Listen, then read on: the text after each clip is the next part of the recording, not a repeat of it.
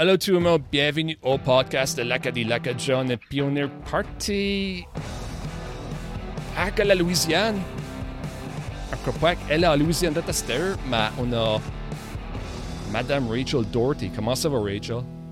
Ça va bien. Et je ne suis pas en Louisiane en ce moment. Je suis chez mes parents en Oklahoma parce que c'est samedi saint, c'est la veille de Pâques. Um, alors, je suis en vacances de Pâques de l'école parce que je suis professeur français dans une école secondaire à Lafayette. Um, et je me suis rendue en Oklahoma pour passer les vacances avec ma famille. Et puis, hey, euh, oui, euh, certainement. Puis, Oklahoma, ta vraiment a passé une partie à Oklahoma. Veut dire, on a une petite discussion sur ça. Euh, parler mieux de toi. Veut dire, sûr que ta c'était intéressant. Et puis, ça pourrait peut-être expliquer pourquoi une fille d'Oklahoma, qui était née à Oklahoma, était en amour avec la francophonie et la Louisiane? Euh, ben, j'ai toujours été une enfant qui a beaucoup aimé euh, étudier les cultures. Um, et quand j'étais petite en Oklahoma, parce que j'ai vécu là avec ma famille jusqu'à ce que j'avais euh, 12 ans, puis on a déménagé en Géorgie. Mais même là, j'ai beaucoup, j'ai toujours aimé mes cours d'espagnol et j'ai toujours aimé apprendre les origines des, coutumes.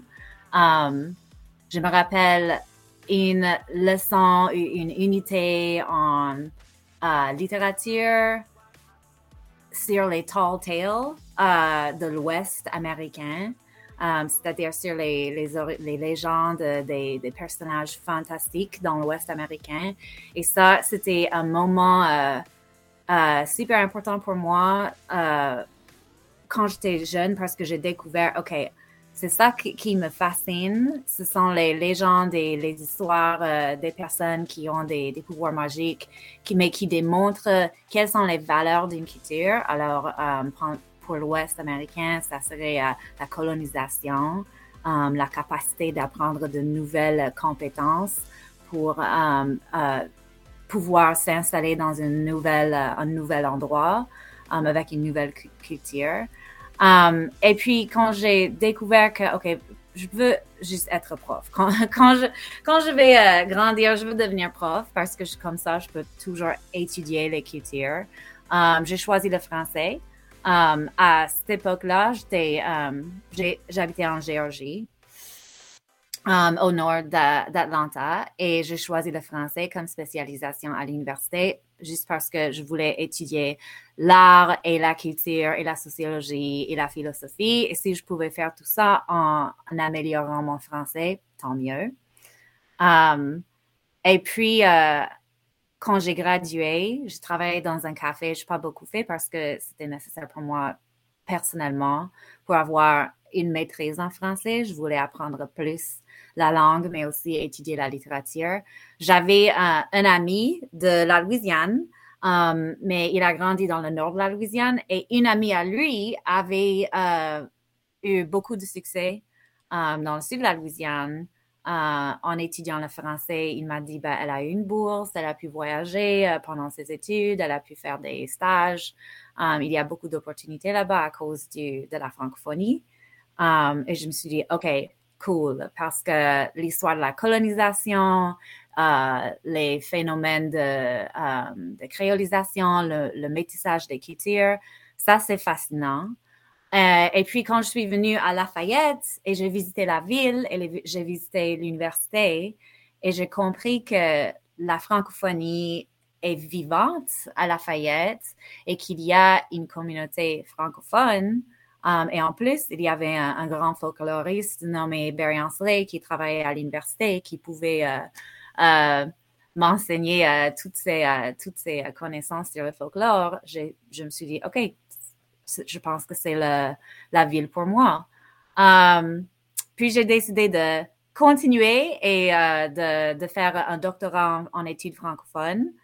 Um, et j'ai aussi, aussi eu une fille elle est née à Lafayette, elle a 8 ans, elle va avoir bientôt 8 ans. Et euh, puisque j'adore tant cette ville de Lafayette et les opportunités euh, de passer ma vie sociale et professionnelle, de tout faire en français, et puisque ma fille peut aller à l'école en français, Um, et puisqu'il y a tant de festivals francophones, euh, j'ai décidé d'y rester. Alors, pour l'instant, je suis toujours à Lafayette et je travaille en éducation dans une école, dans un programme d'immersion, euh, dans une école publique.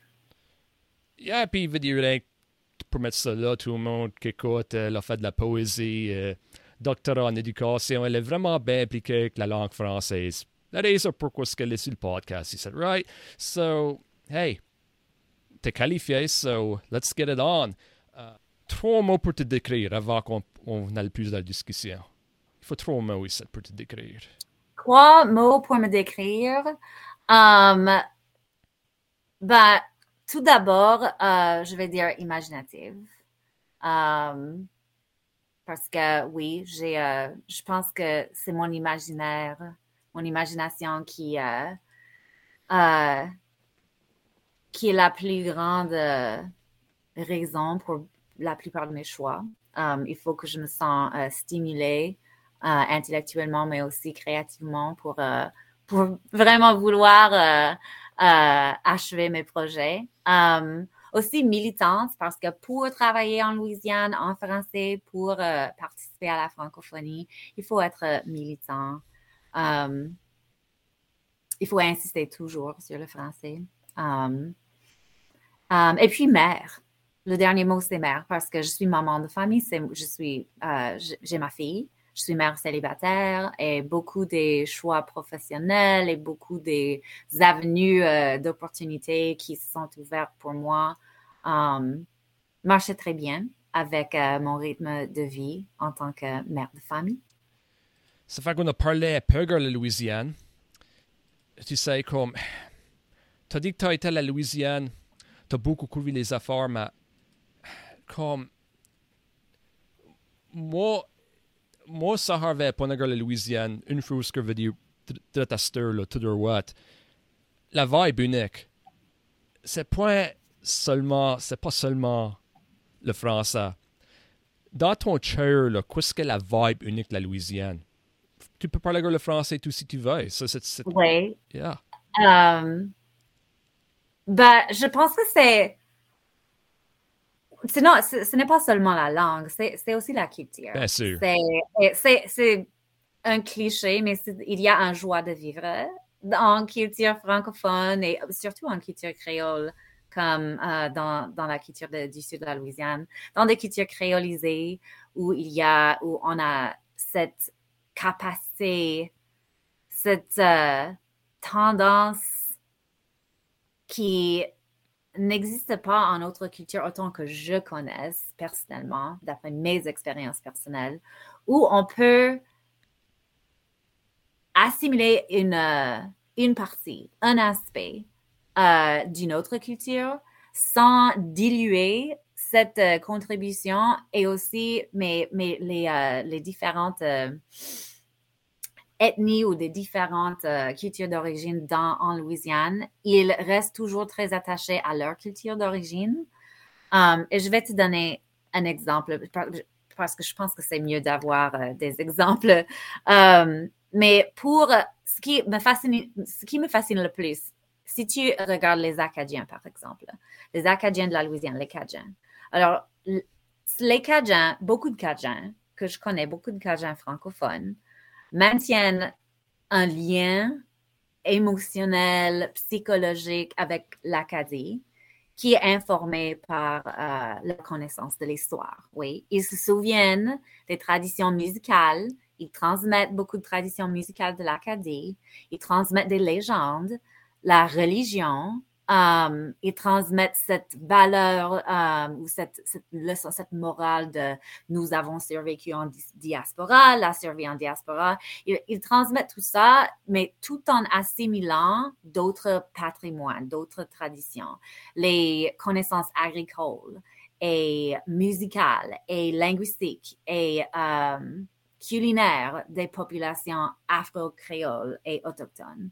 Et puis, c'est l'envers est tout à fait vrai aussi. Les créoles de couleur et les autochtones eux, ils peuvent maintenir leur lien spirituel et leur tradition orale avec leur culture d'origine.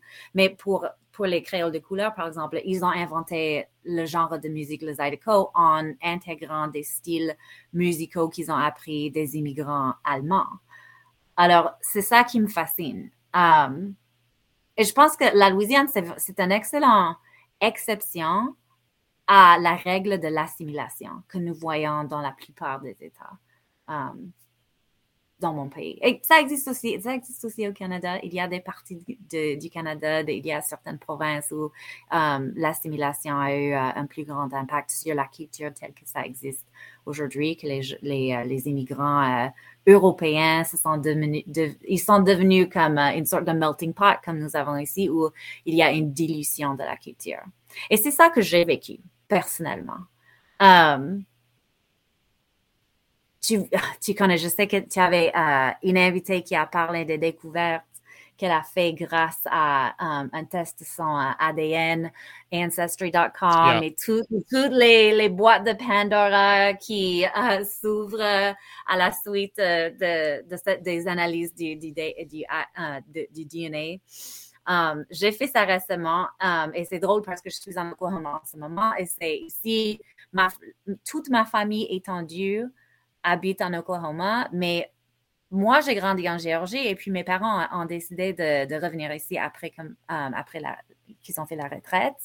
alors, nous faisons un peu face à cette, euh, ce retour uh, au pays d'origine ou à la culture d'origine. Alors, j'ai décidé de, et mes parents ont choisi d'acheter une maison là où la famille de la grand-mère de mon père ont toujours vécu. Um, mais moi, j'ai pas beaucoup, mais les souvenirs que j'ai de, de, cette, euh, de, cette ville et de, cette, euh, de ce county, de ce comté en Oklahoma sont très flous de, mon enfance. Mais je, je, suis là maintenant et je viens ici depuis euh, déjà un an pour rendre visite à mes parents. Mais j'ai découvert que, comme on le savait, mon nom de famille, c'est Doherty, c'est irlandais. Et je pense que j'ai rencontré plus de Doherty en Nouvelle-Écosse que je n'ai rencontré euh, dans le sud des États-Unis. Euh, parce qu'il y a beaucoup d'immigrants euh, d'Irlande là-bas aussi. mais oui, quand j'étais jeune, je me suis rendu compte que, OK, je, je sais que ma famille est irlandaise je sais que c'était mon arrière-arrière-grand-père du côté de mon père qui a immigré d'Irlande. Mais il n'y a aucune trace de cette culture dans ma famille. On n'a pas de, on n'a pas d'expression ou de dicton ou euh, on n'a rien de, la langue. On n'a pas de tradition musicale. Euh, mes ancêtres se sont convertis rapidement au protestantisme. Euh, et on n'a même pas de, recettes, on n'a même pas de, traditions culinaires qui nous ont été transmises. Et ça m'a toujours semblé super weird. C'est super bizarre. Et je me suis fait tout, encore face à cette question quand j'ai euh, quand j'ai créé un compte sur Ancestry.com et j'ai commencé à regarder toute la recherche que d'autres membres de la famille ont fait, j'ai vu pour la première fois des photographies de mes arrière-grands-parents qui étaient, j'ai découvert tous les deux de l'Irlande et leur famille était aussi des, immigrants d'Irlande. Alors, on est irlandais du côté de mon, oh, presque 100% du côté de mon père. Et ça, je ne savais pas avant. Et ils sont, j'ai aussi découvert que dans une génération, mes arrière-grands-parents et leurs parents et beaucoup de leurs frères et sœurs ont déménagé ici où mes parents habitent encore. Mais, alors, même s'il y avait une petite communauté d'immigrants irlandais ici en Oklahoma, il n'y avait pas de, il, n'y a pas de culture irlandaise ici. Il n'y a pas, on n'a pas des, des Irish pubs, il n'y a pas de festival de musique celte, il n'y a rien de ça. Et en ce moment, alors, pour, pour un peu de contexte historique, ça serait à la fin du 19e siècle. Alors, à ce, en ce moment de l'histoire, il y avait, je suppose, beaucoup de pression d'assimiler, à assimiler à la culture dominante, à la juste white American, je pense. C'est ma théorie personnelle. Alors, quand je suis venue en Louisiane et j'ai vu que, wow, tout ça, cette pression d'assimiler, bah oui, ça a touché aux Louisianais. Il, y a, toujours euh, cette question, je pense, pour, pour, tout, pour tout Acadien et aussi pour tout Louisianais, euh, franco-louisianais ou louisianais créolophone. Il y a toujours cette euh, lutte intérieure contre l'assimilation, mais par quelque manière, ils ont résisté à ça beaucoup plus que les autres, euh, ma famille immigrante a fait. Um, et je voulais comprendre pourquoi. Donc, oui, c'est ça. Je pense que c'est ça. Il y a, il y a un phénomène de persistance de culture ici qui est spécial. Ça d'accord avec toi, 100%. J'ai jamais été en Louisiane, mais pour avouer ça, veut dire comme un néo-écossais. La culture acadienne est néo-écossaise. Comme ça, c'est mes deux cultures ici. Comme super fiers ça. Comme le musicien Ashley McIsaac du Cabreton incroyable artiste. Et puis ça, c'est là, nous autres, right? Et puis, oh my god. passe, passe à Anne Murray et Rita McNeil aussi. Je sais pas si tu as fois entendu parler de ça. Ben, ce sont des musiciens anglophones. Encore, c'est néo-écossais. Oui, mais, okay, mais ce sont néo-écossais. Alors, tu, tu veux dire que tu as, oui, tu as de, en tant qu'Acadien et néo-écossais, il y a, il y a aussi les cultures celtes qui ont, euh, oui, qui ont fleuri en, en Nouvelle-Écosse. Oui, alors, oui. Je, oui Ashley McIsaac a fait une chanson en gaélique qui était sur Much Music dans les 90, qui était notre MTV. Quand il fallait que tu gardes la télé pour des music videos. Mm -hmm. à tous les vents à Sturman comme Ah non, tu peux pas, tu peux pas watcher music video de Five Finger Death. Tu peux music video de Five Finger Death Punch. YouTube, à ce temps-là, il fallait que tu jettes une demi-heure. Anyways, anyway, ça c'est off track, les discussions là. Mais, yeah, c'est ça, comme, ça c'est vraiment des points intéressants que tu as là. Yes, sir. Mais oui, ça c'est quelque chose que que j'ai gardé en tête et quand j'étais en Acadie et quand parce que je faisais constamment des comparaisons culturelles. All right, of course, c'est ce qu'on fait. Quand on voyage, quand on, quand on habite dans une autre culture, on va faire ça. Mais il y, ben, il y avait ces liens historiques et culturels entre les, les Cajuns que je connaissais, aussi les Créoles, et puis les Acadiens de la Nouvelle-Écosse et d'autres néo-écossais. Alors, il y a parfois, il y a tout, il y a un débat c'est pas vraiment un débat, mais il faut presque toujours définir c'est quoi un Cajun, c'est quoi un créole quand on commence à parler de la Louisiane. Et puis, par, par, définition, all of the above applies. Créole. Essentiellement. Essentiellement, oui. Et souvent, une c'est trop simpliste de dire, OK, tout le monde en Louisiane est créolisé, tout le monde est créolisé, tout le monde est créole. Les Acadiens, ce, ne sont que des créoles.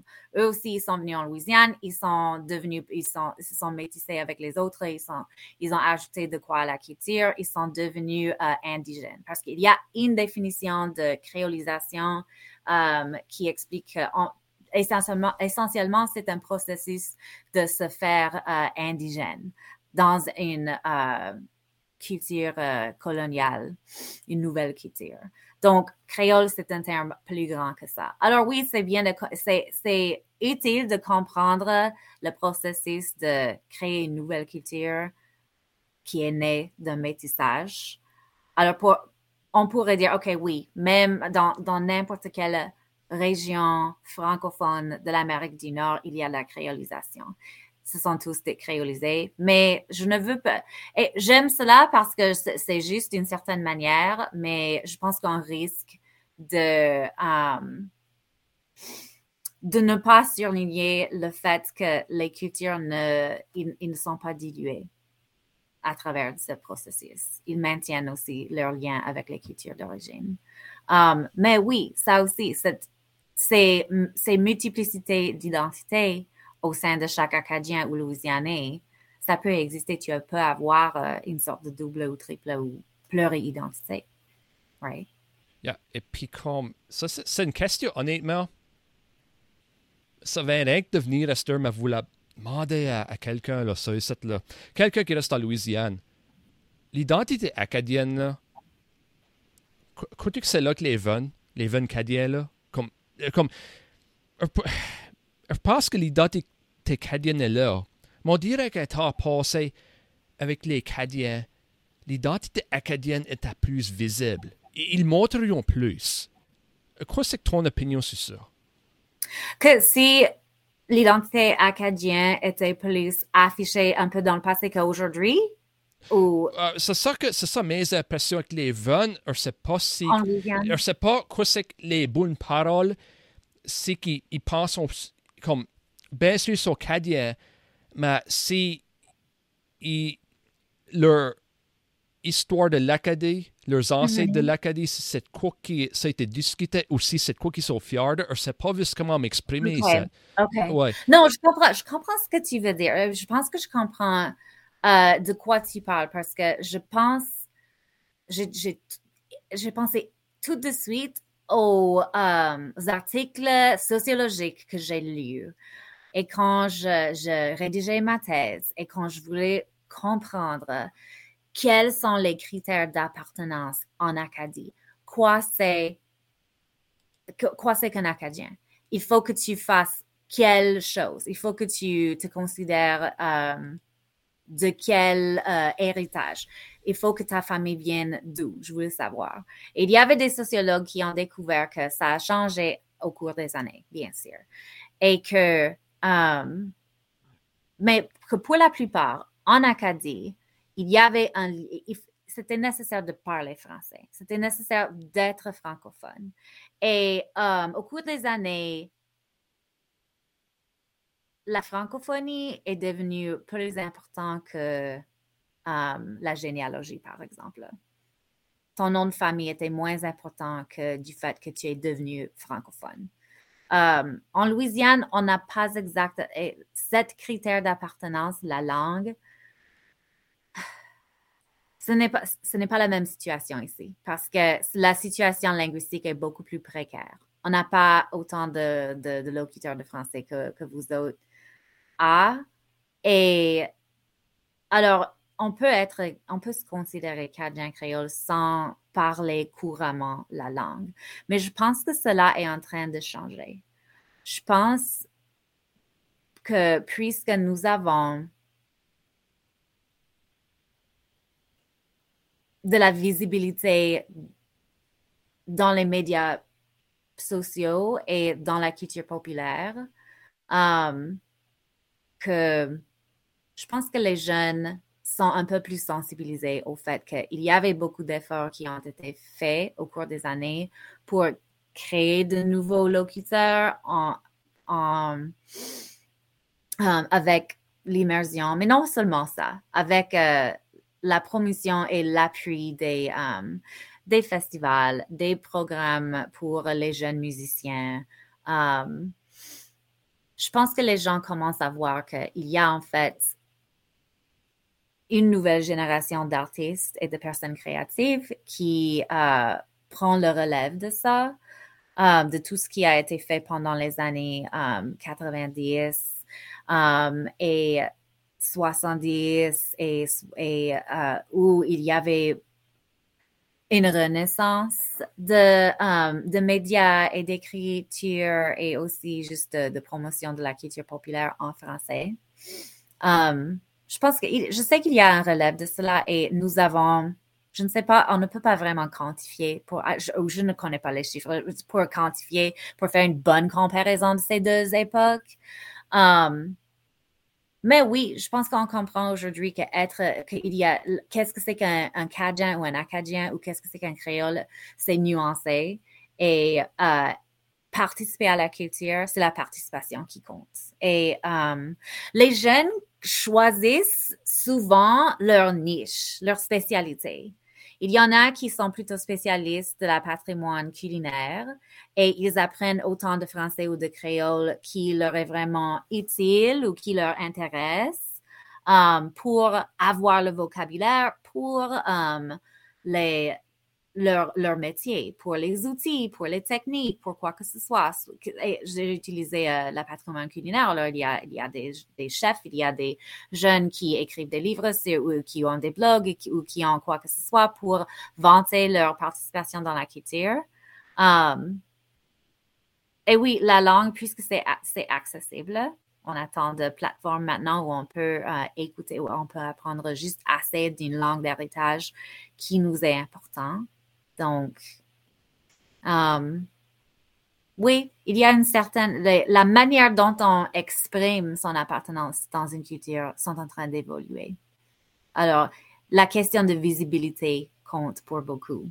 Si tu es musicien et si tu as beaucoup de, si tu as un, un, profil dans sur chaque plateforme, sur chaque réseau social et tu es aussi un content creator et que tu, que you're like delivering sur tout ça tous les jours et tu crées énormément de vidéos et de, chansons et de clips vidéo et, tout, bah oui, ça, ça marche. Et il y a, et je vois ça tout le temps parce que, of course, like, je suis tous les hashtags Cajun Creole, French Louisiana, Franco-Louisianaise, Corivini, quoi que ce soit. Et je suis tombée sur des, des chaînes et des pages où il y a des jeunes qui ont toutes, ils ont tout un Instagram profile dédié à la pêche ou à la chasse ou et il se filme en pirogue dans, dans des bayous et puis il filme um, tous les la, recettes qui sont en train traditionnelles qu'il euh, utilise pour euh, pour préparer le poisson qu'ils qui, les poissons qu'ils ont attrapés ce jour-là. Avec un peu de français peut-être mal écrit peut-être pas avec un créole like les sous-titres les autocollants sur le, là, alors tu peux apprendre en regardant. Et ce ne sont pas des experts, ce sont, ce sont, des membres pour parler, pour utiliser le, le, langue, le langage des folkloristes. Ce sont les membres du folk. It's the folk. It's the people doing it. Alors, est-ce que cela est plus. Je pense, et je pense que ça, c'est un peu plus important que forcément de, de demander mon opinion. Moi, j'ai mon opinion à moi. Le fait que la langue devient de plus en plus importante, même pour les gens qui n'ont pas vraiment intention de participer en éducation ou en, euh, en proliférant le français en Louisiane. Il y a cette sorte de just, it's always going to be there for fun if you want it to. Et même si ça n'a pas beaucoup fait pour préserver la langue ou pour euh, faire des grands pas vers euh, un un avenir fructueux pour la francophonie louisianaise. C'est grâce à ça, je pense, que l'intérêt général a persisté. So you can't really discount that, even if it's not like le meilleur exemple de la francophonie louisianaise. You know what I mean? c'est comme ça, veut dire tu pourras parler ça pour des heures, des heures de temps. Puis la Louisiane, bien sûr, plus. Comme Paris cette way, mais en Louisiane, c'est comme tu dis, c'est si tard, des différents types de français, des différents, types de culture. Et puis j'ai vraiment appris ça. En faisant le podcast, c'est en parlant mm. beaucoup d'invités de la Louisiane. Et puis même du monde qui parlait l'entour de la, à la baie Sainte-Marie en Acadie, tu sais, t'apprends mm -hmm. différentes affaires. C'est vraiment fascinant. Puis c'est comme que tu dis, veux dire ils, ont même essayé de les assimiler et euh, dépendant de quoi c'est que tu as définition d'assimilation. Mm-hmm. Euh, veut dire, veut dire euh, moi, je vois pas qu'ils sont assimilés parce que la culture est encore là, puis le monde est vraiment encore connexionné avec la langue française. Euh, ça, c'est ça, c'est ça, c'est vrai. Veut dire, ouais, comme Mardi Gras, veut dire fantôme, la France là, capitaine, tu sais, c'est tous des termes francophones, tu sais. C'est mm-hmm. incroyable, c'est incroyable. Tu sais, ils ont tout assez pour assimiler les affaires, puis ça, c'est rien que pour travailler. Ah. Des coutumes en Louisiane, vous êtes fort avec des coutumes, des traditions. Tu sais, ah, c'est sûr, Pâques, hey, Pâques à cette là la week-end de Pâques, en tout cas. Et puis Noël, je crois que des traditions de Noël et tout, peut-être d'autres. Moi, je suis curieux à savoir quoi c'est des traditions de la Louisiane, que ça fait des années que ça se passe que ça va, si tu veux, devrais dire?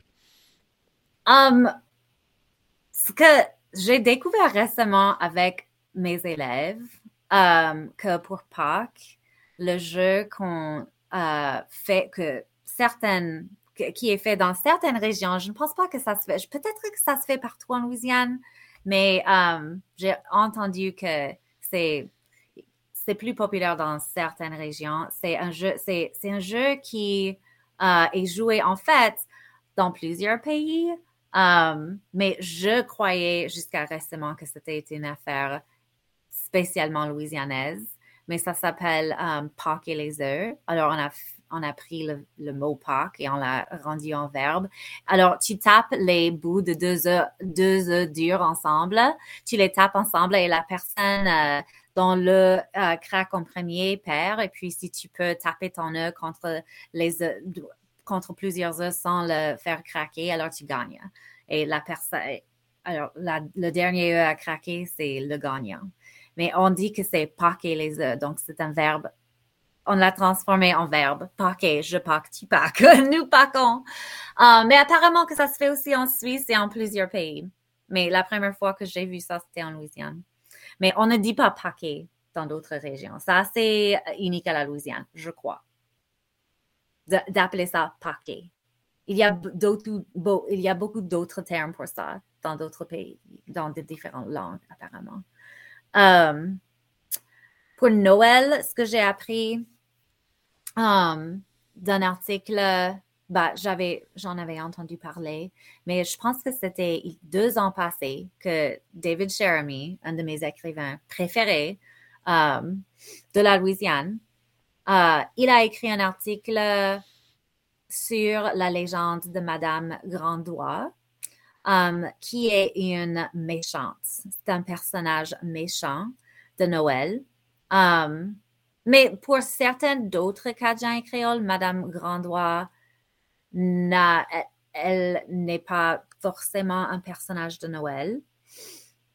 Um, mais en bas du bayou, la région où David Jeremy a grandi, Madame Grandois, elle est, elle est une un fantôme qui um, vient Noël pour punir les, euh, mauvais enfants. Um, et je pense qu'elle laisse aussi peut-être des morceaux de charbon, j'ai oublié exactement, mais ça existe toujours en Louisiane, cette méchante de Noël ou un personnage qui fait peur aux enfants pendant Noël, qui existe dans beaucoup d'autres cultures, um, mais non pas dans la version américaine générale. Il y a, il y a Santa, mais il n'y a pas vraiment de, de méchant. The Grinch. Euh, The Grinch, right? Mais c'était, oui. Alors, lui, il est devenu, like, canon dans la, dans le lore du, de, du Noël. Um, mais oui, The Grinch, c'était un personnage qui était inventé beaucoup plus tard. Peut-être pour combler cette lacune-là, parce que on s'ennuyait sans un méchant de Noël. Um, mais oui, le méchant le plus connu, um, qui est un personnage dans le folklore louisianais utilisé pour, euh, pour menacer les enfants, pour les convaincre d'être de, sages, c'est le, le loup-garou, le loup-garou, le loup-garou. Um, et quand je, fais, fait des recherches sur les légendes des loups-garous en Acadie et en Louisiane, ça, c'est quelque, ça, c'était une différence um, marquante. C'est le fait qu'en en Acadie, um, je n'ai pas, bah, dans le folklore acadien, j'ai lu beaucoup de livres et j'ai aussi euh, lu et écouté beaucoup d'entretiens qui ont été faits au Nouveau-Brunswick et en Nouvelle-Écosse au milieu du 20e siècle. Et j'ai lu beaucoup de descriptions des légendes de loup-garou, mais jamais, aucune fois n'ai-je lu quelqu'un, une personne acadienne décrivant le loup-garou en tant que une, un, un personnage qui punit les enfants. Il n'était pas utilisé dans votre folklore à vous comme like a cautionary tale, uh, un personnage qui qui est qu'on mentionne pour faire peur aux enfants. Restez sage, euh, ne jouez pas trop loin de la maison, rentrez avant qu'il fasse noir, sinon c'est le, le rougarou va vous attraper. C'était comme ça que les enfants en Louisiane ont entendu parler le plus souvent du loup-garou. C'était juste un monstre qui allait t'avoir si tu n'étais pas sage. Um, et j'ai étudié ces légendes. Je voulais savoir à quoi ressemblent les, légendes des loups-garous pour les Acadiens et puis aussi pour les Louisianais. Parce que um, dans les années 90, et 2000, il y avait beaucoup de poètes cajuns et créoles qui écrivaient des poèmes de la perspective d'un loup-garou. Et je trouvais ça weird. Je voulais savoir pourquoi ils faisaient ça. Um, pourquoi ils utilisaient la métaphore d'un loup-garou pour parler de la vie, de leurs désirs, de leur pression, de leur dépression. Um, et pour la plupart, c'était une métaphore pour uh, uh, tout ce qu'on disait tantôt à propos de, la double identité et de, la dualité ou la pluralité des identités et un peu la pression et la, la uh, ta manière de juste se sentir un peu bizarre de temps en temps parce que tu sais pas si tu t'identifies plus avec like Nova Scotians ou bien avec les Acadiens de la baie Sainte-Marie, tu vois? Si tu, si tu te vois plus comme un American, an American that lives in American society and you're not like some weird redneck from the South, ou bien est-ce que tu es vraiment un Acadien dont les ancêtres sont basse classe, qui ont été punis pour parler le français à l'école ou quoi, tu vois? Alors, pour la littérature moderne, il y a ce courant de, des légendes qui font peur, des légendes occultes, des monstres, um, parce que c'est un bon métaphore pour tout ça. Oui. C'était intéressant. J'ai bien choisi quand j'ai décidé d'étudier le folklore et les Acadiens parce que um, j'ai découvert quand euh, j'ai fait mon stage et euh, j'ai vécu au Canada que um, les Acadiens ont fait énormément de ils ont mené énormément d'enquêtes ethnographiques um, pendant le 20e siècle parce que vous étiez conscient du fait que wow on est un peu précaire ici. Alors, il faut qu'on, faut qu'on parle avec les gens, il faut qu'on enregistre, il faut qu'on, faut qu'on préserve ce que nous avons, tout ce folklore. Um, les Louisianais euh, ont fait un peu la même chose, mais d'une moindre, d'une moindre façon. Et, euh, Vraiment, une affaire, une affaire qui, qui fait, de penser.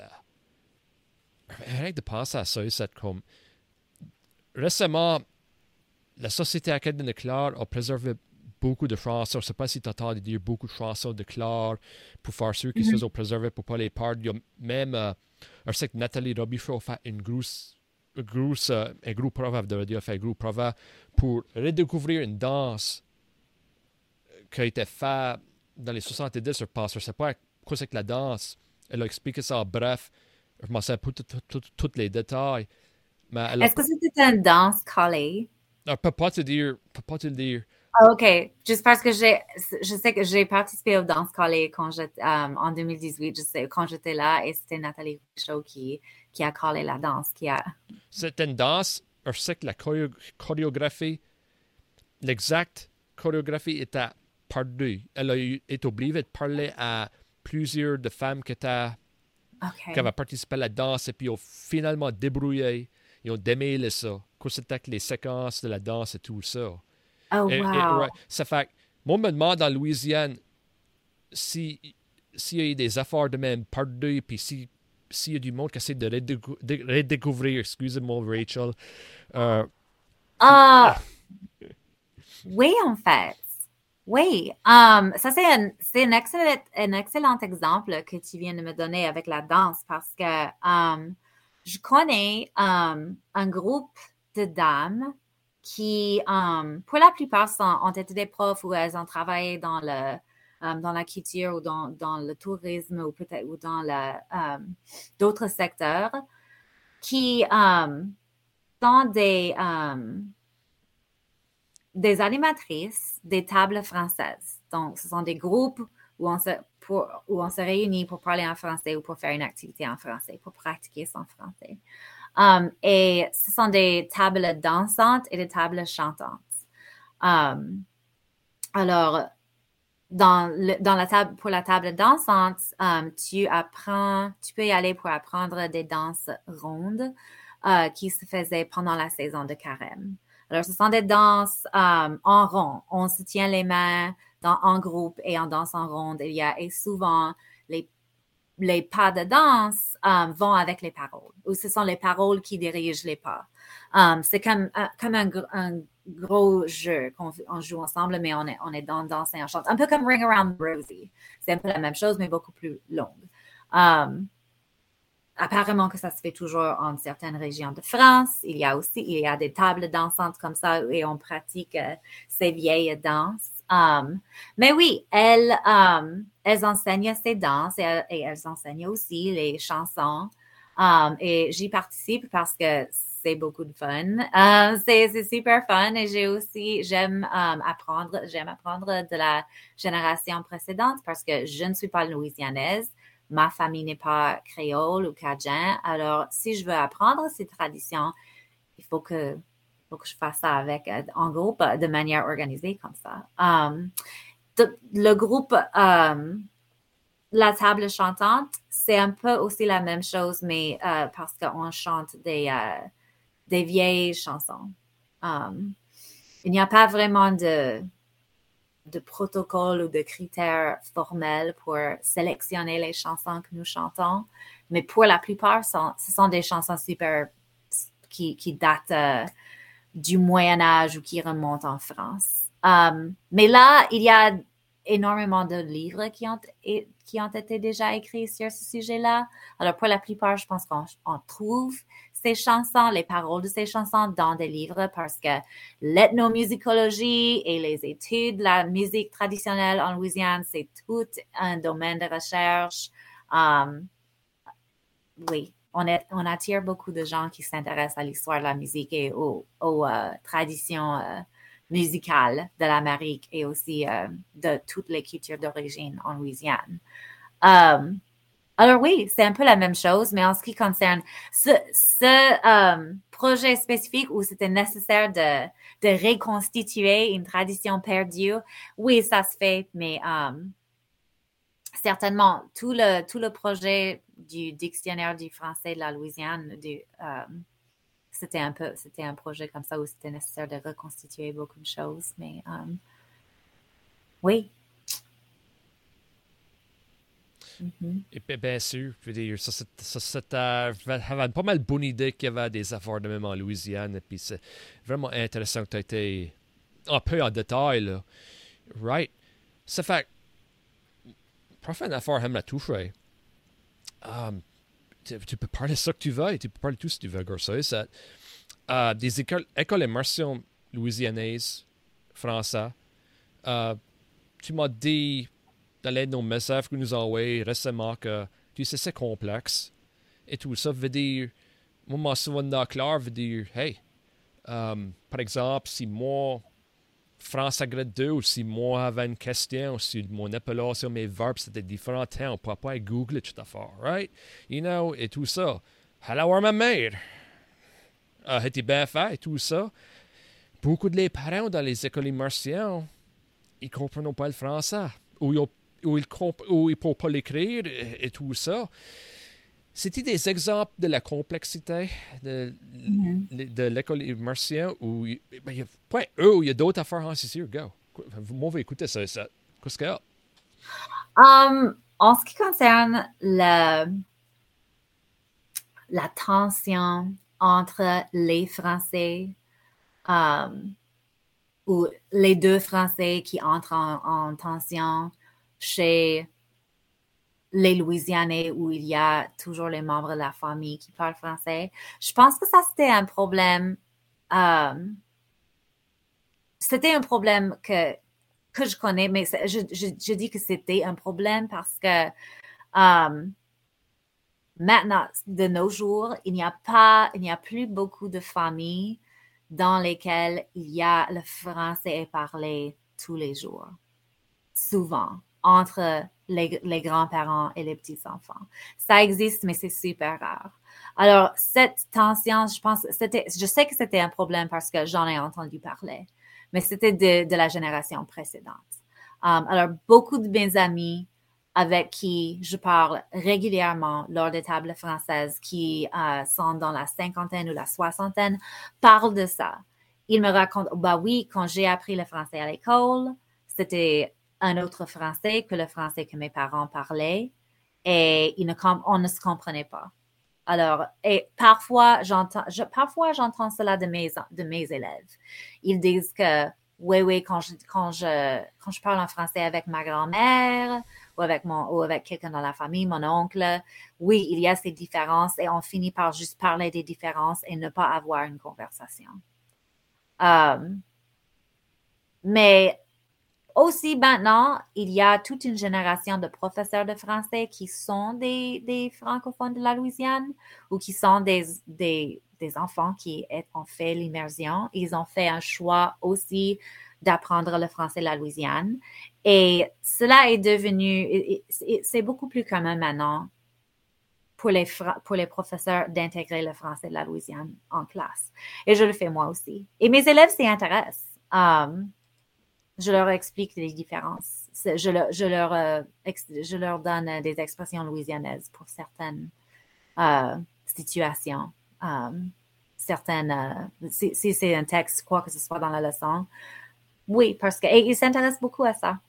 ça. Je pense que ça leur approche à, leur, à leur culture, mais aussi c'est juste, ils sont en français parce qu'ils aiment, ils aiment le français pour la plupart et donc ils aiment apprendre quelles sont les différences. Parce que beaucoup de ces élèves ont déjà eu des professeurs de différents pays. Beaucoup de leurs profs ont été belges ou français ou même africains et aussi cajuns.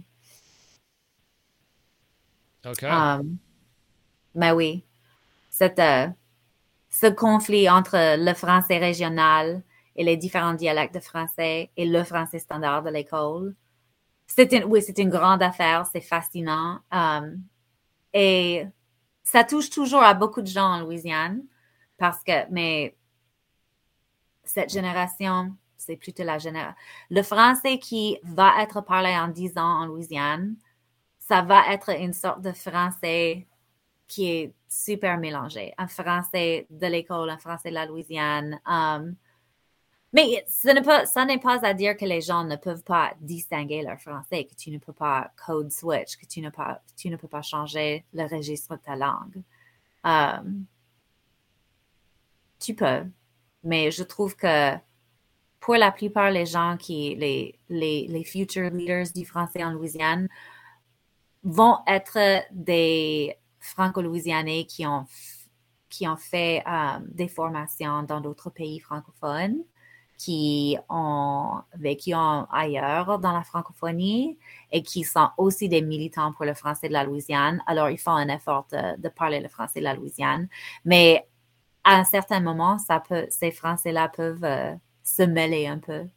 Um, et oui, c'est assez. Je pense que beaucoup d'autres jeunes Louisianais ont la même expérience que moi que les, les francophones d'ailleurs nous demandent si nous sommes canadiens. Parce que je ne sais pas, notre manière de parler, c'est juste, c'est différent. Alors, on nous demande toujours si on est canadien. Mais ils ne peuvent pas vraiment nous placer. Je ne sais pas si. Mais.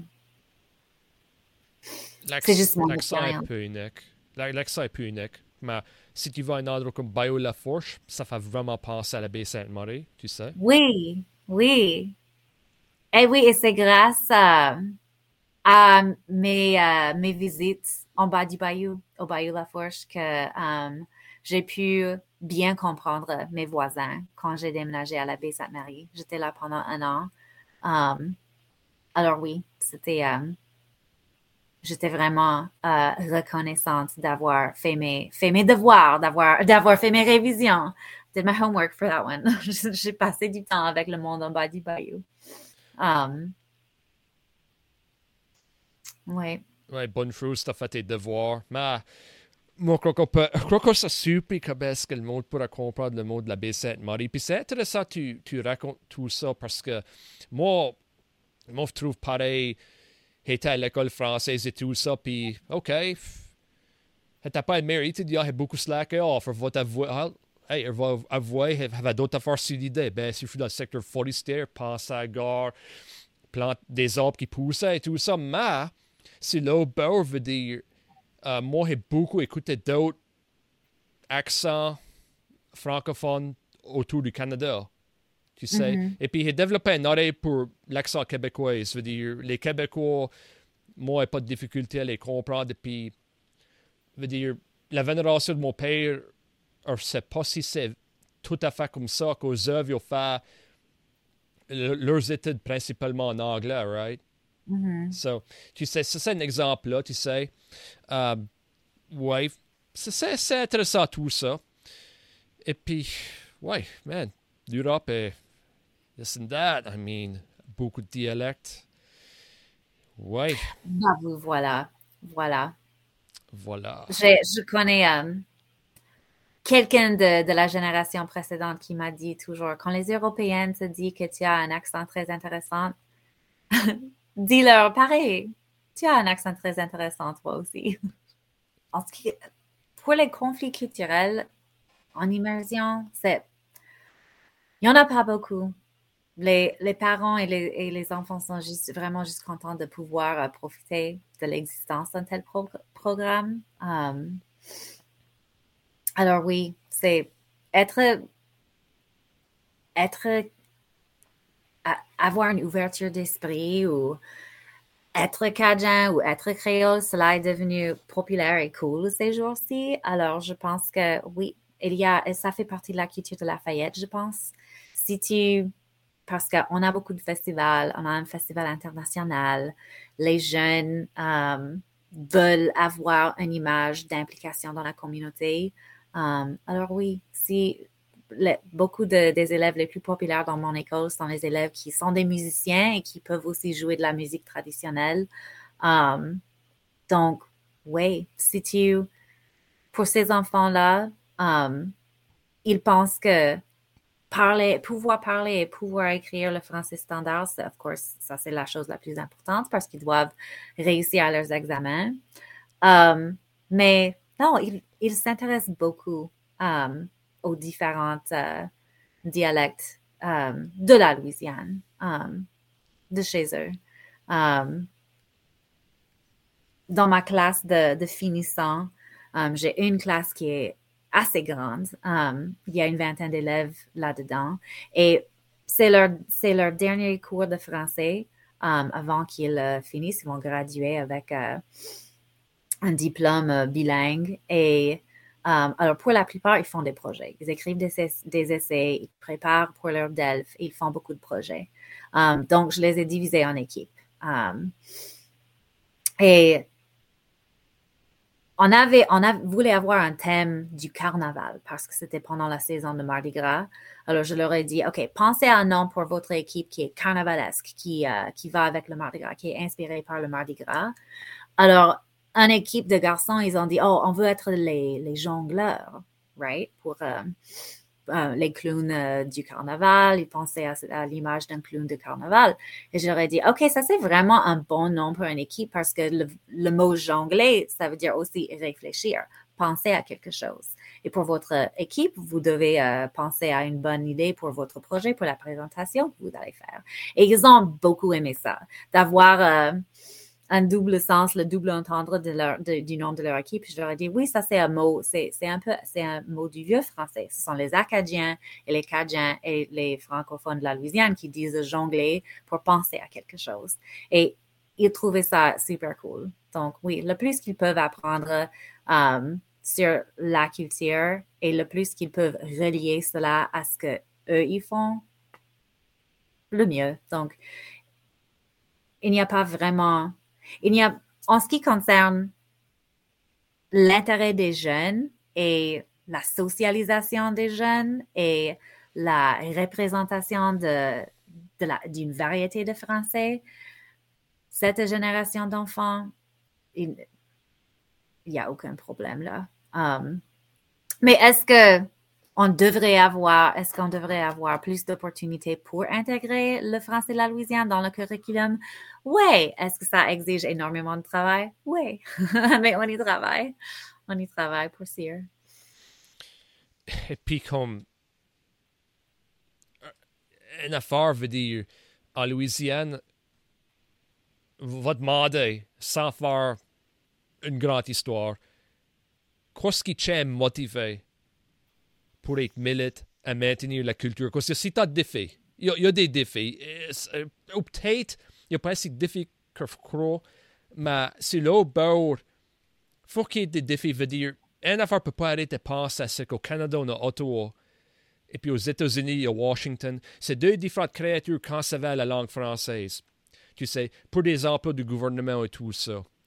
Um, Fut-il dans la bonne route, là, ou, qu'est-ce que tu dirais que les défis? Et puis, et puis mais ça qui tient motivé malgré les défis, de vrai dire. Uh, ça qui me tient motivé malgré les défis, c'est que le français, la culture en Louisiane, c'est tellement le fun.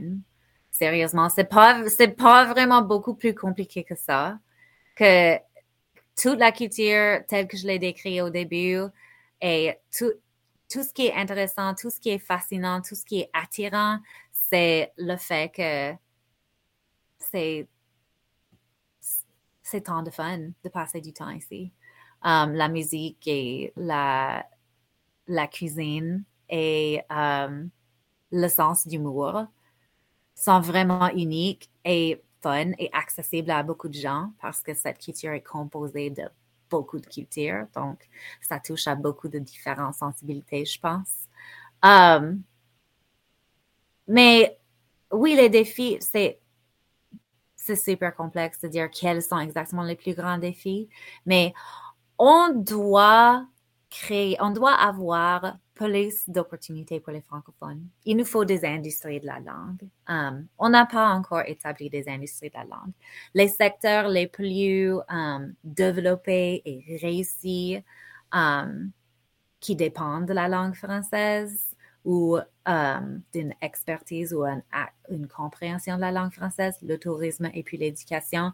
Là, il y a énormément d'opportunités déjà dans ce secteur pour créer plus d'emplois ils ont besoin de beaucoup plus d'appui qu'ils ne l'ont en ce moment.